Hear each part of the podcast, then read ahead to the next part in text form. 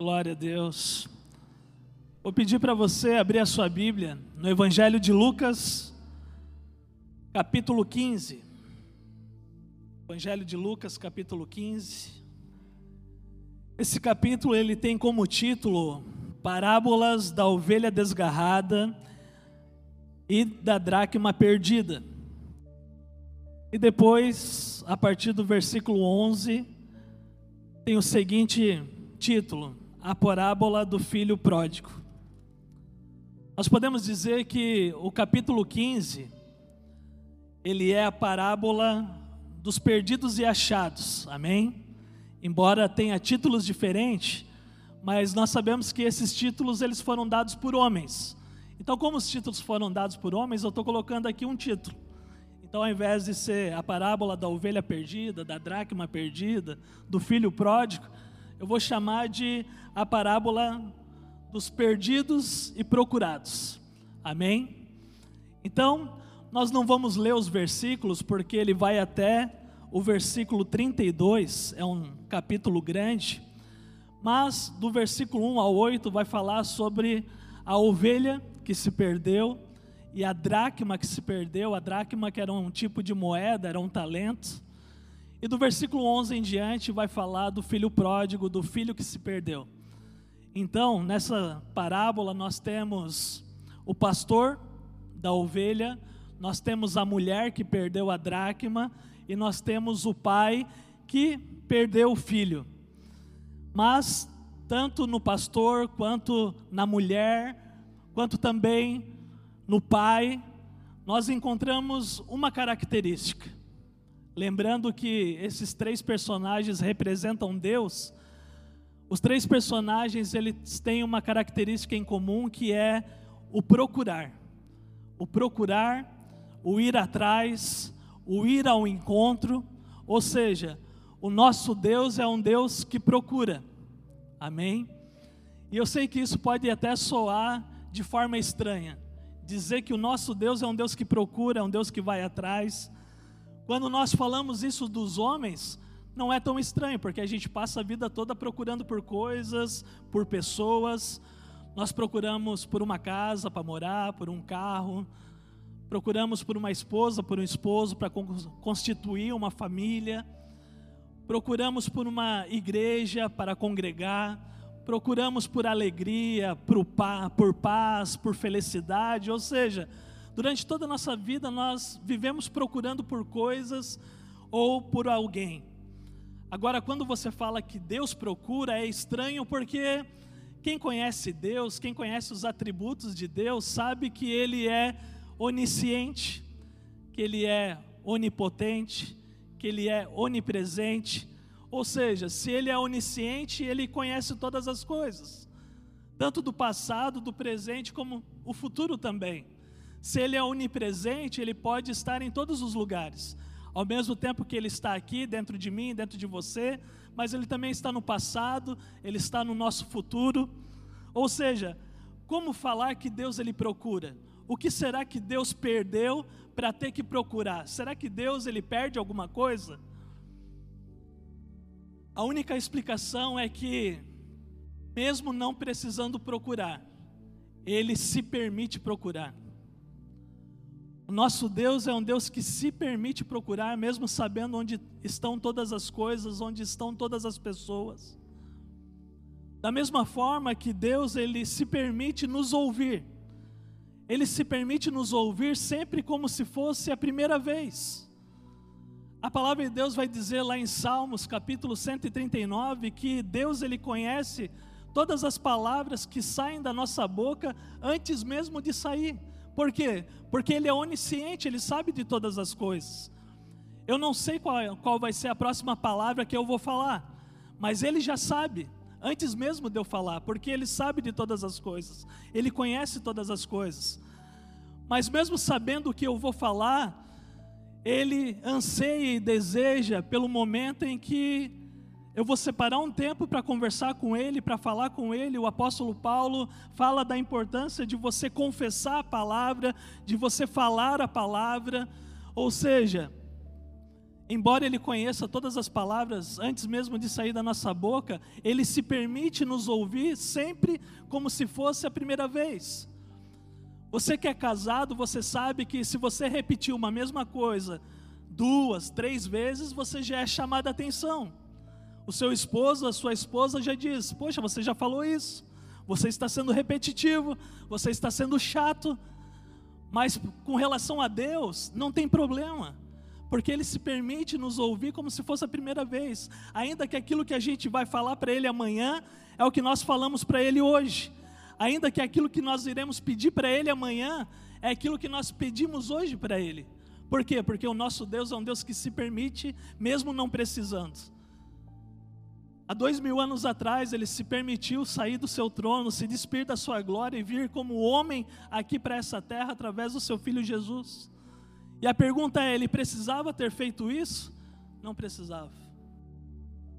Mas ele se permitiu se despir da sua glória e vir como homem aqui nessa terra e morrer no meu e no seu lugar.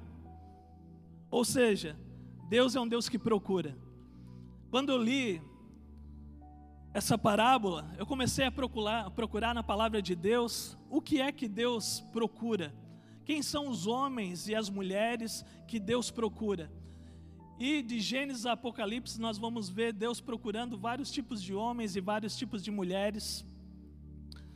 E o primeiro que eu quero compartilhar está lá em Ezequiel, capítulo 22, versículo 30.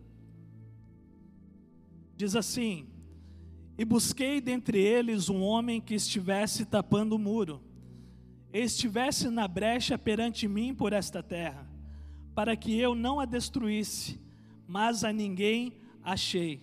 Ou seja, Deus ele procura por intercessores. Deus ele tem procurado por homens e mulheres que se coloquem na brecha em prol das outras pessoas. Nesse caso, no capítulo 22 de Ezequiel, o povo ele estava em pecado, Jerusalém estava em pecado. Então ele usa o profeta Ezequiel para procurar um homem, para procurar alguém que se colocasse na brecha em prol dos pecados do povo, em prol dos pecados de Jerusalém. E a palavra de Deus diz que ele não achou ninguém. Ou seja, mais de três mil anos se passaram e Deus continua procurando por homens e mulheres que se coloquem na brecha, que se coloquem em oração em prol de outras vidas. E muitas vezes ele não encontra esses homens e essas mulheres. E não é porque ele não sabe onde está esses homens e essas mulheres, é porque nós, quanto filhos de Deus, não nos posicionamos como tal, nós não assumimos essa responsabilidade. Por muito tempo achava-se que intercessão era um tipo de ministério, e aí nas denominações tinha o ministério de intercessão, por exemplo. E aí nesse ministério de intercessão fazia parte algumas poucas pessoas, aquelas que gostavam de orar, aquelas que gostavam de passar tempo com Deus. Dificilmente você via um jovem, você via um adolescente. Geralmente eram aquelas irmãs mais maduras, com mais tempo na fé. E aí então intitulava-se Ministério da Intercessão. Mas se nós lermos Efésios capítulo 4, lá o apóstolo Paulo vai dizer que só há cinco ministérios. E dentro desses cinco ministérios que existem, você não vai ver o ministério de intercessão. Por quê? Porque intercessão não é para alguns poucos, a intercessão é para todos os filhos de Deus. Todos que são filhos de Deus deveriam tomar essa posição de se colocar na brecha pelos seus familiares, pelos alunos da faculdade, da classe de aula, se colocar na brecha pelos vizinhos, pelos parentes, se colocar na brecha pelos membros da célula. Existem muitas pessoas que gostam de cantar, existem muitas pessoas que gostam de pregar, existem muitas pessoas que gostam de dançar e adorar e, troca, e tocar instrumentos musicais, mas poucas pessoas gostam de orar. Mas a oração, ele é um encargo meu e ele é um encargo seu também. E a pergunta é: o quanto você tem orado pelo seu esposo, o quanto você tem orado pela sua esposa, pela sua família, pelos seus filhos, o quanto você tem orado pelas pessoas que estão ao teu redor, porque você sabe Quer saber o tanto que alguém ama a outra pessoa? Pergunta quanto tempo ela gasta orando por aquela pessoa. Amor é decisão, mas amor é atitude também. Não adianta você dizer para as pessoas que vocês amam elas se não tiver a atitude de amar. E eu penso que não existe prova de amor maior do que você se colocar na brecha pela vida de alguém. Posso falar uma coisa? Tenho certeza que a maioria de vocês que estão aqui só estão aqui porque alguém se colocou na brecha pela vida de vocês. Talvez foram seus pais, talvez foi o seu cônjuge, seu esposo, sua esposa, ou quem sabe até mesmo seus filhos que conheceram a Jesus antes de você e começaram a interceder por você. E hoje vocês estão aqui graças aos filhos de vocês. Então, Deus está à procura de homens e mulheres que intercedam, que orem, que se colocam na brecha, homens e mulheres que oram pelas suas lideranças, homens e mulheres que oram pelos seus governantes, sejam eles prefeitos, deputados, presidentes. A palavra de Deus diz que nós devemos amar os nossos inimigos. Nós devemos orar até mesmo por aqueles que são os nossos inimigos, aqueles que nos perseguem. Mas se nós não conseguimos orar por quem nós amamos, como é que nós iremos conseguir orar por aqueles que nos perseguem, por aqueles que são os nossos inimigos? Deus está à procura de intercessores. E Ele espera achar aqui nessa noite intercessores, homens e mulheres que se coloquem na brecha. Evangelho de João, capítulo 4, versículo 23 e 24. Mas a hora vem, e agora é, em que os verdadeiros adoradores adorarão ao Pai, em espírito e em verdade, porque o Pai procura tais adoradores. Deus é espírito, e importa que os que o adoram, o adorem em espírito e em verdade. Deus está à procura por adoradores, mas não qualquer adorador. Deus ele procura por verdadeiros adoradores. E se existem verdadeiros adoradores, é porque existem falsos adoradores também. E eu imagino que os falsos adoradores são aqueles que conseguem adorar a Deus apenas nos momentos bons da vida. Porque os verdadeiros adoradores adoram a Deus independente das circunstâncias. Eles adoram a Deus quando tudo dá certo, mas eles adoram a Deus quando as coisas também não dão certo, porque eles têm a convicção de que todas as coisas cooperam para o bem daqueles que amam a Deus e andam segundo o seu propósito. Então, quem entende isso, adora a Deus independente das circunstâncias. E a pergunta é: você tem sido um verdadeiro adorador? Aqui, Jesus ele estava conversando com a mulher samaritana no poço de Jacó. E em determinado momento, a mulher samaritana pergunta para Jesus: aonde é que nós devemos adorar? Em Jerusalém? Em Samaria? Ou no Monte Gerazim? E Jesus diz: não importa o lugar, Deus é espírito, e importa quem o adore, o adore em espírito e em verdade. Ou seja, se Deus é espírito, Deus ele está em todos os lugares. Não existe lugar melhor para você adorar a Deus ou lugar pior. Você pode estar no monte, como você pode estar lá no seu quarto. O Deus que é espírito, ele te ouve e ele quer ser adorado independente do lugar, independente da hora.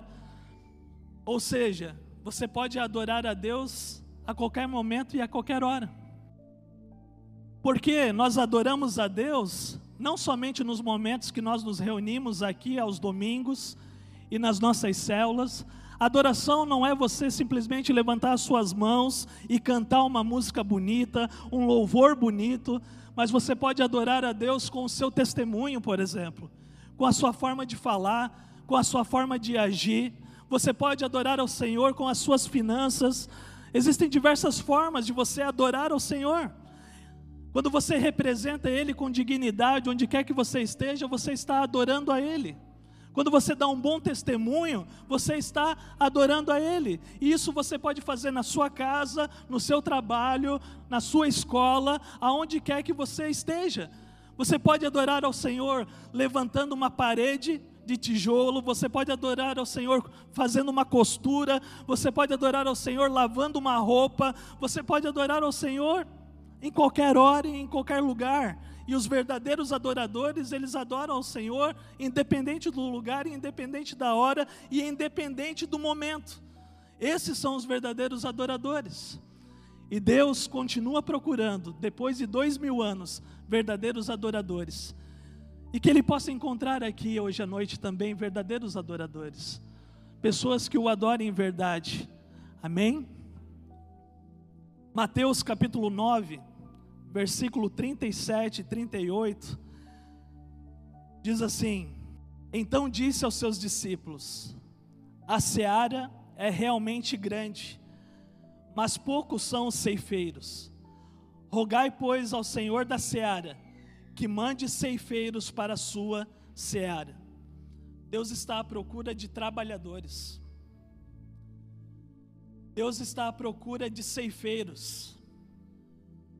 Quando Jesus ele fala, quando Jesus ele roga aos discípulos por ceifeiros, ele roga porque no versículo 33, 36 diz assim: Vendo ele as multidões, compadeceu-se delas, porque estavam aflitas e exaustas, como ovelhas que não têm pastor.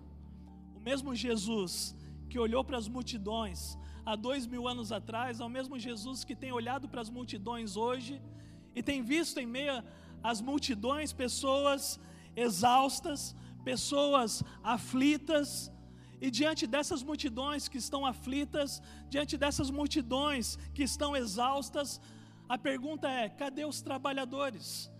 Cadê os ceifeiros? Cadê aqueles que irão se dispor a fazer a obra, a colher a seara que é tão grande? Aqui eu fiz uma, uma lista do que faz com que os homens e as mulheres da nossa geração fiquem tão exaustos e tão aflitos.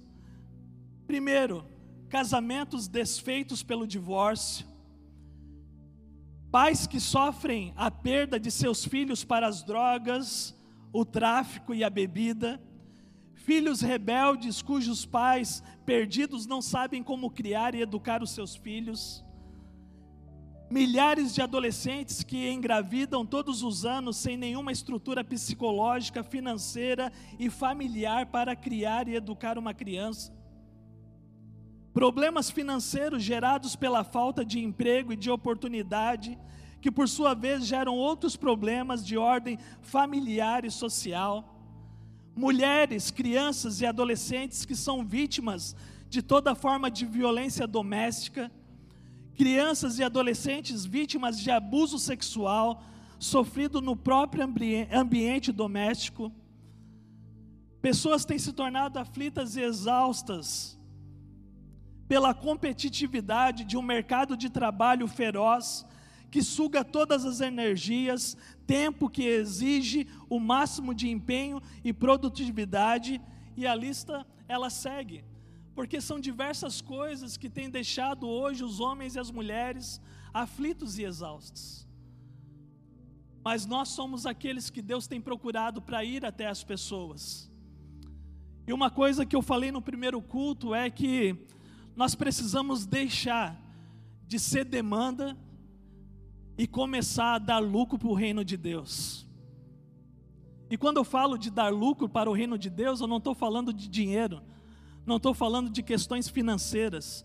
Eu estou falando que quando você vem para Jesus, quando você chega numa igreja, quando você chega numa célula, você chega como uma demanda, precisando de uma cura, precisando de uma libertação, precisando de uma restauração no casamento, ou seja, são tantas coisas que você precisa quando você chega até Jesus. Mas depois que você chega e você é curado, você é liberto, seu casamento é restaurado, as portas do emprego se abrem para a sua vida, você precisa deixar de ser demanda e precisa começar a gerar lucro para o reino de Deus. E o que é gerar lucro para o reino de Deus? É você fazer pelo outro aquilo que um dia fizeram por você. Ou seja, quando você chega numa denominação, principalmente uma denominação que trabalha com célula, você é cuidado, você é amparado. Mas chega em determinado momento que vocês precisam chegar para Deus e dizer: Senhor, eis-me aqui. Eu quero deixar de ser demanda e agora eu quero começar a dar lucro para o teu reino. Eu quero começar a fazer pelas pessoas aquilo que um dia fizeram por mim. Cadê os trabalhadores da última hora? Nós somos os trabalhadores da última hora. Os trabalhadores da última hora não são os ímpios, não são aqueles que ainda não conhecem a Jesus, não são aqueles que ainda não tiveram uma experiência com o amor de Deus. Os trabalhadores da última hora somos eu e você que já tivemos um encontro com Jesus. Talvez você esteja chegando agora, tudo bem, mas vai chegar um momento que você vai ter um encontro com o amor de Jesus. E quando você tiver esse encontro, quando você tiver essa experiência, você vai entender a urgência de deixar de ser demanda e passar a dar lucro para o reino de Deus. Deus ele está chamando homens e mulheres com um senso de urgência. Homens e mulheres que assim como Isaías, no capítulo 6, verso 8, que diz: Depois disso ouvi a voz do Senhor que dizia: A quem enviarei? E quem há de ir por nós? Então disse eu: Eis-me aqui, envia-me a mim. Assim como Isaías, essa deve ser a nossa posição quanto filhos de Deus, filhos amados por Deus. Eis-me aqui, Senhor, envia-me a mim. Será que estão aqui esses homens e essas mulheres? Será que estão aqui esses trabalhadores? Será que aqui estão os ceifeiros? Em Salmos capítulo 101, verso 6, diz assim: Os meus olhos procurarão os fiéis da terra, para que estejam comigo. O que anda num caminho reto, esse me servirá. Deus procura por, homens e mulheres fiéis. Deus procura por homens e mulheres leais. Se existe algo que está faltando nos nossos dias, são pessoas fiéis, por incrível que pareça. E tanto dentro da igreja quanto fora da igreja. Esposos que sejam leais às suas esposas, esposas que sejam leais e fiéis aos seus esposos, homens que sejam fiéis aos seus trabalhos, aos seus patrões, homens que sejam fiéis e leais à palavra de Deus homens e mulheres que sejam fiéis à sua liderança, homens e mulheres que sejam fiéis ao seu chamado. Quantas pessoas têm largado a mão do arado? Quantas pessoas têm virado as costas para o chamado de Deus? Como se fosse ela que tivesse se alistado, mas foi Deus quem te alistou, meu irmão. Ou seja, cadê os homens e mulheres fiéis? Cadê os homens e as mulheres comprometidos? Antigamente a palavra tinha valor. Se você for conversar com seus pais, principalmente com seus avós, eles vão falar para você que antigamente a palavra tinha valor. Tanto é que não existia contrato de papel. Os negócios eram fechados no fio do bigode, era na palavra. A pessoa dava a palavra, ela fazia cumprir a palavra. Por quê? Porque ela honrava com a palavra. Hoje nós não honramos mais com as nossas palavras. Hoje nós, mesmo diante a um contrato, nós somos capazes de rasgar o contrato e não fazer cumprir o contrato. Nem que para isso a gente tenha que pagar uma multa altíssima. Mas nós voltamos atrás. Antigamente as pessoas não voltavam atrás da sua palavra. E hoje nós vemos as pessoas constantemente voltando atrás. São anfitriões que abrem a porta da casa, passa-se um, dois meses, fecha a porta da casa. São líderes que se dispõem a liderar uma célula, passa-se dois, três meses, não quero mais, isso não é para a minha vida. São trabalhadores que ficam três meses, seis meses numa empresa e já pede para dar baixa na carteira de trabalho. Se você for pegar a carteira de trabalho da maioria dos jovens, você vai ver seis meses, um ano no máximo aquela carteira suja, bagunçada. Por quê? Porque não tem responsabilidade, porque não é fiel na sua palavra, não tem compromisso. Mas olha só o que Deus fala para o apóstolo Paulo em 1 Timóteo, capítulo 1, verso 12. Dou graças a Cristo Jesus, nosso Senhor, que me deu forças e me considerou fiel, designando-me para o ministério. O apóstolo Paulo foi alguém considerado por Deus um homem fiel. Imagine eu e você. Imagine Deus chegando até nós e dizendo: João, tu é fiel, e porque você é fiel, eu vou te designar ao ministério. Imagine Deus falando isso de você. Você para mim é alguém fiel. Você sabe que somente os fiéis entrarão no reino de Deus. No capítulo 25 de Mateus, Jesus ele diz: Servo bom e fiel, entra no gozo do teu Senhor. A fidelidade continua sendo algo importante para Deus. O casamento continua sendo importante para Deus. Deus não é um Deus de divórcio, Deus é um Deus de aliança. Em Marcos, capítulo 11, do versículo 12 ao 14, diz assim: E no dia seguinte, quando saíram de Betânia, teve fome. Vendo de longe, longe uma figueira que tinha folhas, foi ver se nela acharia alguma coisa. E, e chegando a ela, não achou senão folhas, porque não era tempo de figos. E Jesus falando, disse à figueira: Nunca mais coma alguém fruto de ti. E os seus discípulos ouviram isso. Deus ele procura por frutos. Quando Jesus olhou aquela figueira de longe, externamente falando, ela era uma figueira formosa, que tinha folhas lindas.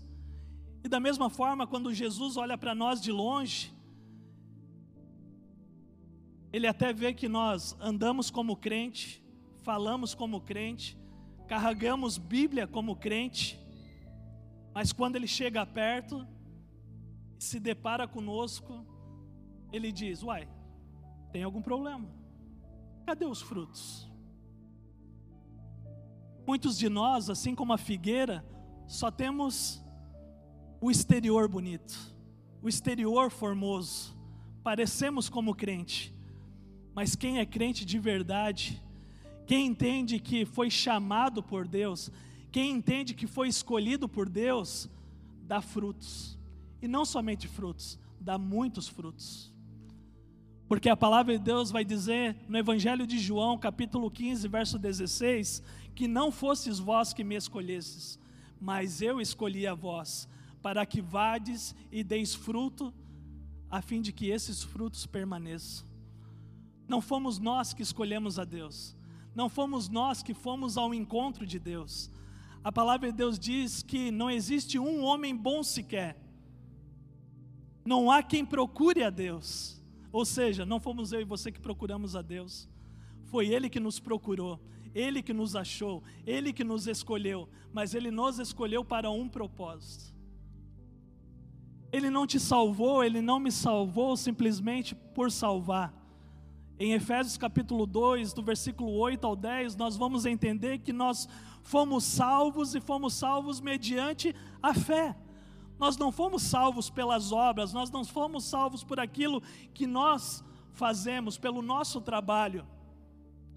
Mas, embora nós não tenhamos sido salvos pelas obras, nós fomos salvos para as boas obras. Foi para isso que Deus nos salvou. Deus não nos salvou para que nós viéssemos ao culto domingo após domingo, esquentar um banco de igreja e sair daqui e voltar para a nossa rotina normal, a nossa vida normal, a nossa vida comum do dia a dia. Não, Ele nos salvou para um propósito. Ele nos salvou para as obras. Ele nos salvou para que nós caminhássemos nas obras que Ele já preparou para nós. Ou seja, Jesus Ele está aqui. Mas quando ele chega perto de você, o que é que ele vê? Quais são os frutos que você tem gerado para ele? Salmos 89, verso 20, diz assim: Achei a Davi, meu servo, com o meu santo óleo o ungi. Se Deus ele achou a Davi é porque Deus ele estava à procura de Davi. E quando Deus ele procura e acha Davi, Deus então unge a Davi. Ou seja, Deus ele continua procurando por homens e mulheres a fim de ungir, a fim de derramar da sua unção. Agora a pergunta é: para que é que você quer unção? Para que é que você quer poder de Deus? Para que é que você quer dons, talentos e habilidades? Se não for para uma obra específica, se não for para uma missão específica que Deus já preparou para você, Ele não irá te ungir, porque todos os homens que Deus ungiu na palavra de Deus, ungiu para um propósito específico, ungiu para uma missão específica. Ou seja, quer ser ungido por Deus? Amém. Mas está disposto, você também está disposto a seguir com a missão e com o propósito que ele tem para a sua vida? No caso de Davi, a missão de Davi era derrotar um gigante era derrotar diversos povos inimigos, era se assentar num trono e reinar sobre Israel. Agora a pergunta é: qual é o propósito que Deus tem para a sua vida? Você já perguntou para Deus qual é o propósito que Ele tem para a sua vida?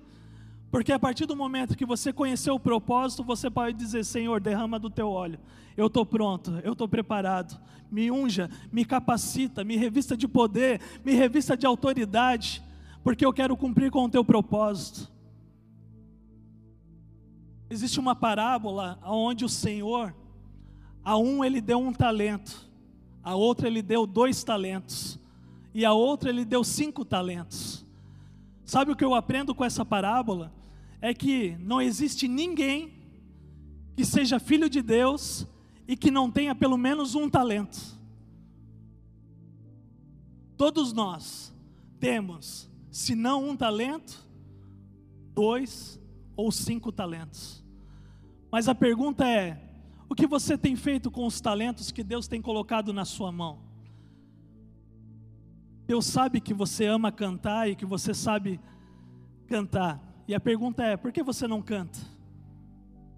Deus sabe que você foi chamado para ser um pregador da palavra de Deus, e a pergunta é: por que você não prega?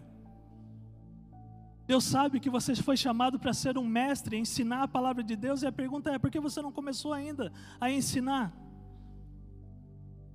Deus sabe que você sabe tocar um violão, que você sabe tocar uma guitarra, uma bateria, mas a pergunta é: por que você não começou ainda? O que você tem feito com os dons que Deus tem colocado na tua mão? O que você tem feito com os talentos que Deus tem colocado na sua mão? Às vezes, o fato de você ter um talento faz com que você pense: ah, não, esse talento é muito insignificante, não vai contribuir com o reino de Deus, não vai contribuir com a edificação da igreja do nosso Senhor Jesus. Nosso maior trabalho, quanto pastores, quanto supervisores, quanto líderes, não é ativar o irmão que tem cinco talentos não é ativar aquele irmão que é super talentoso, que você não precisa nem pedir para ele fazer as coisas, ele mesmo diz: Eis-me aqui, o que, que precisa fazer, o que, que você está precisando, supervisor, pastor, líder, eis-me aqui. Não é esses que nós precisamos ativar. O nosso maior trabalho é ativar os de um talento. Aqueles que acham que o talento que tem é insignificante.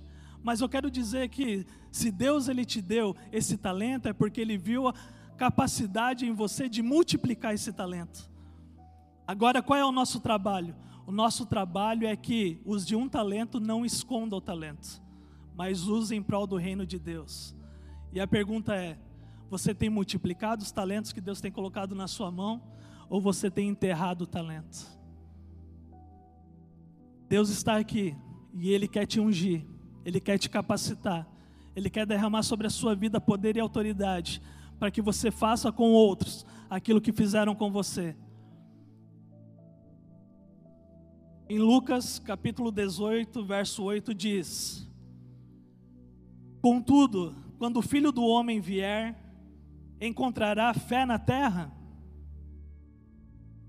Deus procura por homens e mulheres que tenham fé. Contudo, quando o filho do homem vir, encontrará fé na terra? Se tem algo que falta nos últimos dias, nos últimos tempos, é homens e mulheres com fé. Fé para pregar sobre o amor de Jesus, fé para orar pelos enfermos, fé para orar pelos endemoniados, pelos cativos, pelos oprimidos, fé para não murmurar diante as circunstâncias da vida. Cadê os homens e mulheres de fé? Porventura o Senhor achará fé em nosso meio? Cadê os homens e as mulheres que falarão de Jesus, que ao invés de dar um paracetamol, irá curar pela dor de cabeça, irá orar pela dor de cabeça? Nós podemos ler de Gênesis a Apocalipse e nós vamos ver que Deus ele sempre está à procura do homem. Se nós lermos Gênesis, nós vamos ver Deus indo à procura do homem quando esse estava escondido por detrás das árvores porque tinha acabado de pecar. Agora a pergunta é: será que o Deus que criou o jardim, ele não sabia onde estava o homem? Ele não sabia onde estava escondido o homem? É claro que ele sabia, mas mesmo sabendo onde estava o homem, a palavra de Deus diz que ele começa a chamar o homem pelo nome: Adão, Adão, onde estás?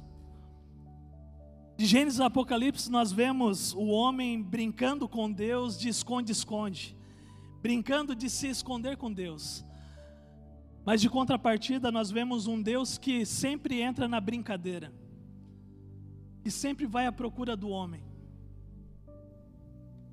Eu e Andresa, nós ainda não temos filhos, mas pelas experiências que nós ouvimos de outras famílias, de outros casais, até mesmo vídeos no YouTube, filmes, nós vemos que as famílias que têm filhos pequenos, os filhos geralmente convidam o pai para brincar de esconde-esconde.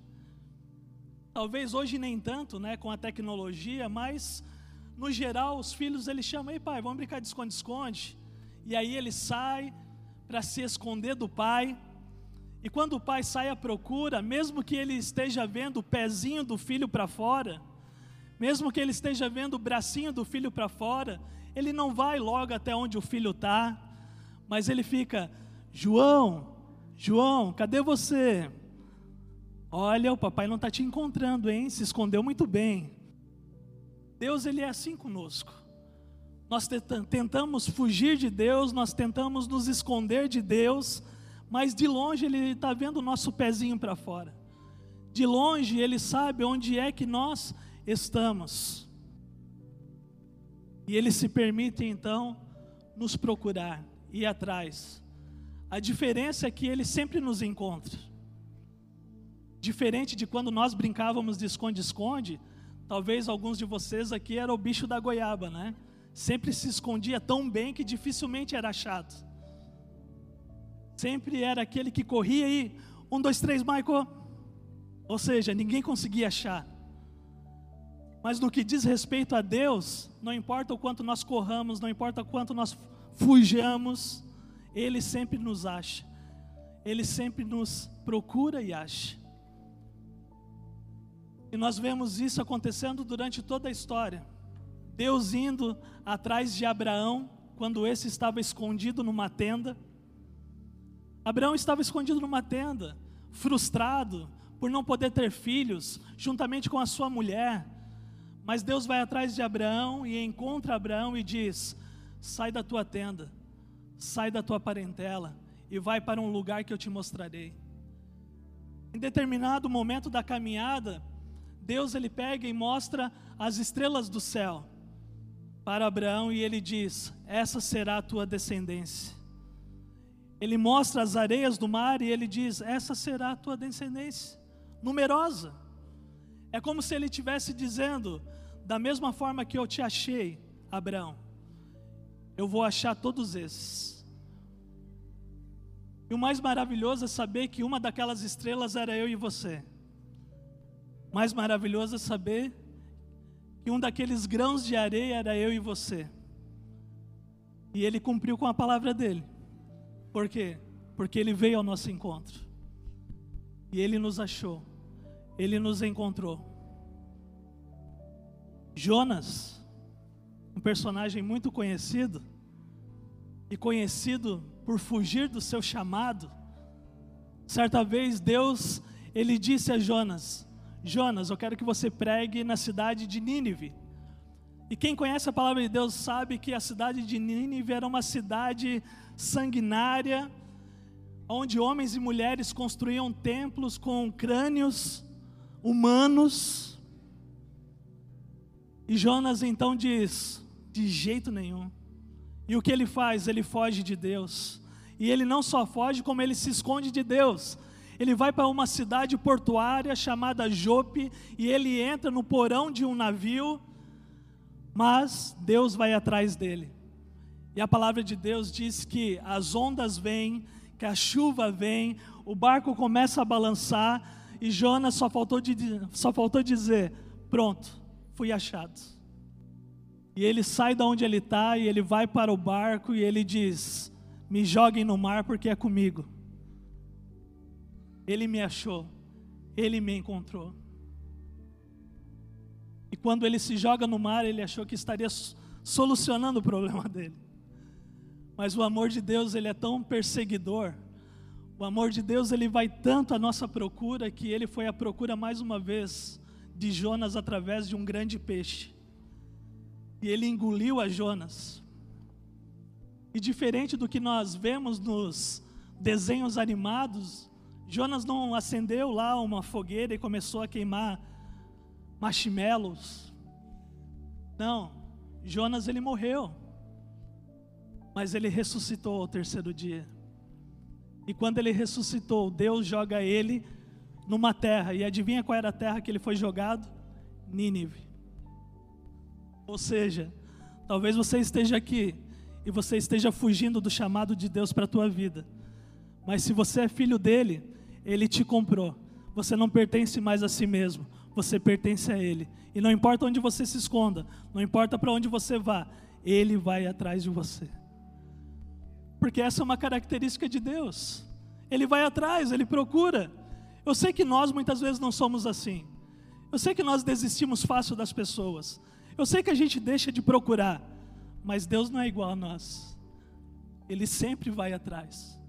Ainda que você esteja em pecado, ainda que você esteja frustrado, ainda que você esteja fugindo do seu chamado, ou ainda que você esteja dentro de uma caverna, assim como Elias estava escondido numa caverna, com medo, depressivo, querendo tirar a própria vida, mas Deus vai atrás de Elias lá dentro da caverna.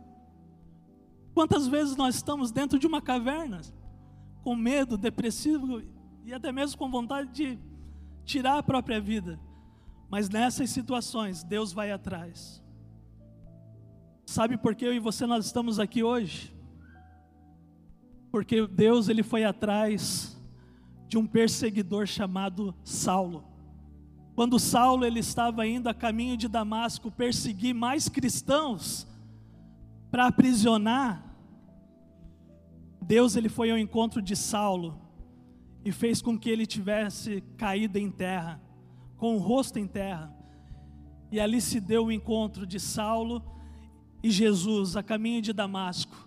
E porque ele foi encontrado pelo amor de Deus, hoje eu e você nós estamos aqui, porque foi ele quem escreveu 11 ou 13 livros da Bíblia, mas foi através dele, através da igreja primitiva, através do, desse apóstolo, que a palavra de Deus chegou até nós.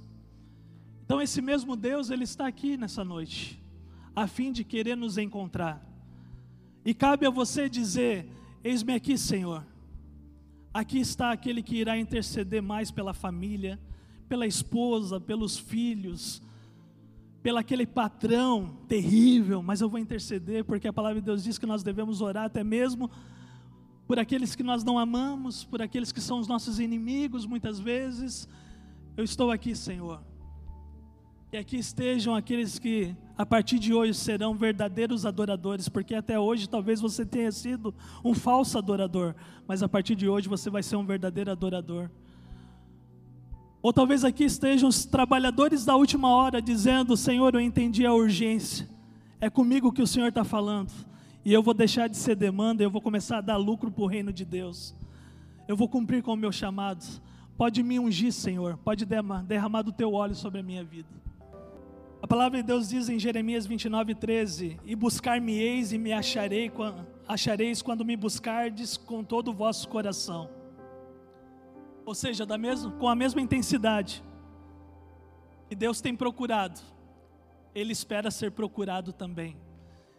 E o maravilhoso é que se você procurar assim como Ele procura, você também vai achá-lo, assim como Ele te acha, independente do lugar que você esteja. Em Salmos 42, 1 diz: Assim como a corça anseia por águas, a minha alma anseia por ti, ó Deus. Quem escreveu esse salmo foi Davi. Davi que estava escondido no meio das malhadas do pai. Davi que estava escondido em meio à sua insignificância. Mas Deus foi atrás de Davi quando ele estava lá cuidando das ovelhas do seu pai. E ele diz: Não será nenhum dos teus irmãos, mas você será o futuro rei de Israel. E porque ele foi encontrado por Deus, ele escreveu esse salmo dizendo: Assim como a corça, assim como o servo anseia pelas águas, suspira pelas águas, assim eu tenho sede, assim eu tenho fome de ti. Que esse seja o nosso coração aqui nessa noite. Quando eu li esse versículo, eu fui, fui extrair algumas características da corça, algumas características do servo, e eu descobri que a corça, ele é um animal que anda por lugares áridos por lugares secos, por desertos, ele é um animal que vive no deserto. E se ele fica muito tempo sem água, sem encontrar uma água, ele começa a liberar um cheiro tão forte que ele se torna uma presa fácil para os predadores.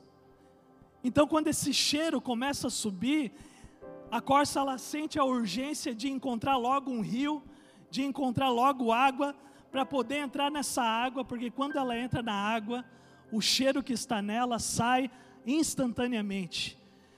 E aquele animal que antes era uma presa fácil, agora está fora de perigo. E uma outra característica é que ela tem o olfato tão apurado que ela consegue cheirar a terra e sentir onde estão os dutos de água. E aí então ela começa a perseguir os dutos de água que leva ela até o mar mas ela procura por esses dutos desesperadamente, porque ela sabe que se não encontrar um rio, se não encontrar um mar, ela vai morrer.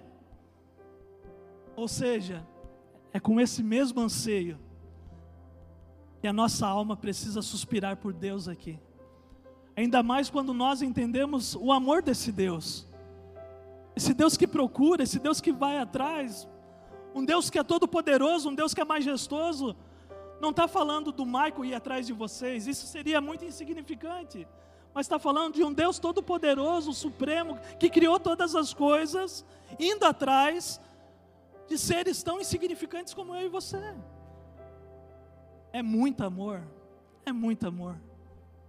E diante desse amor, eu estava ouvindo uma canção que diz: O seu amor me persegue.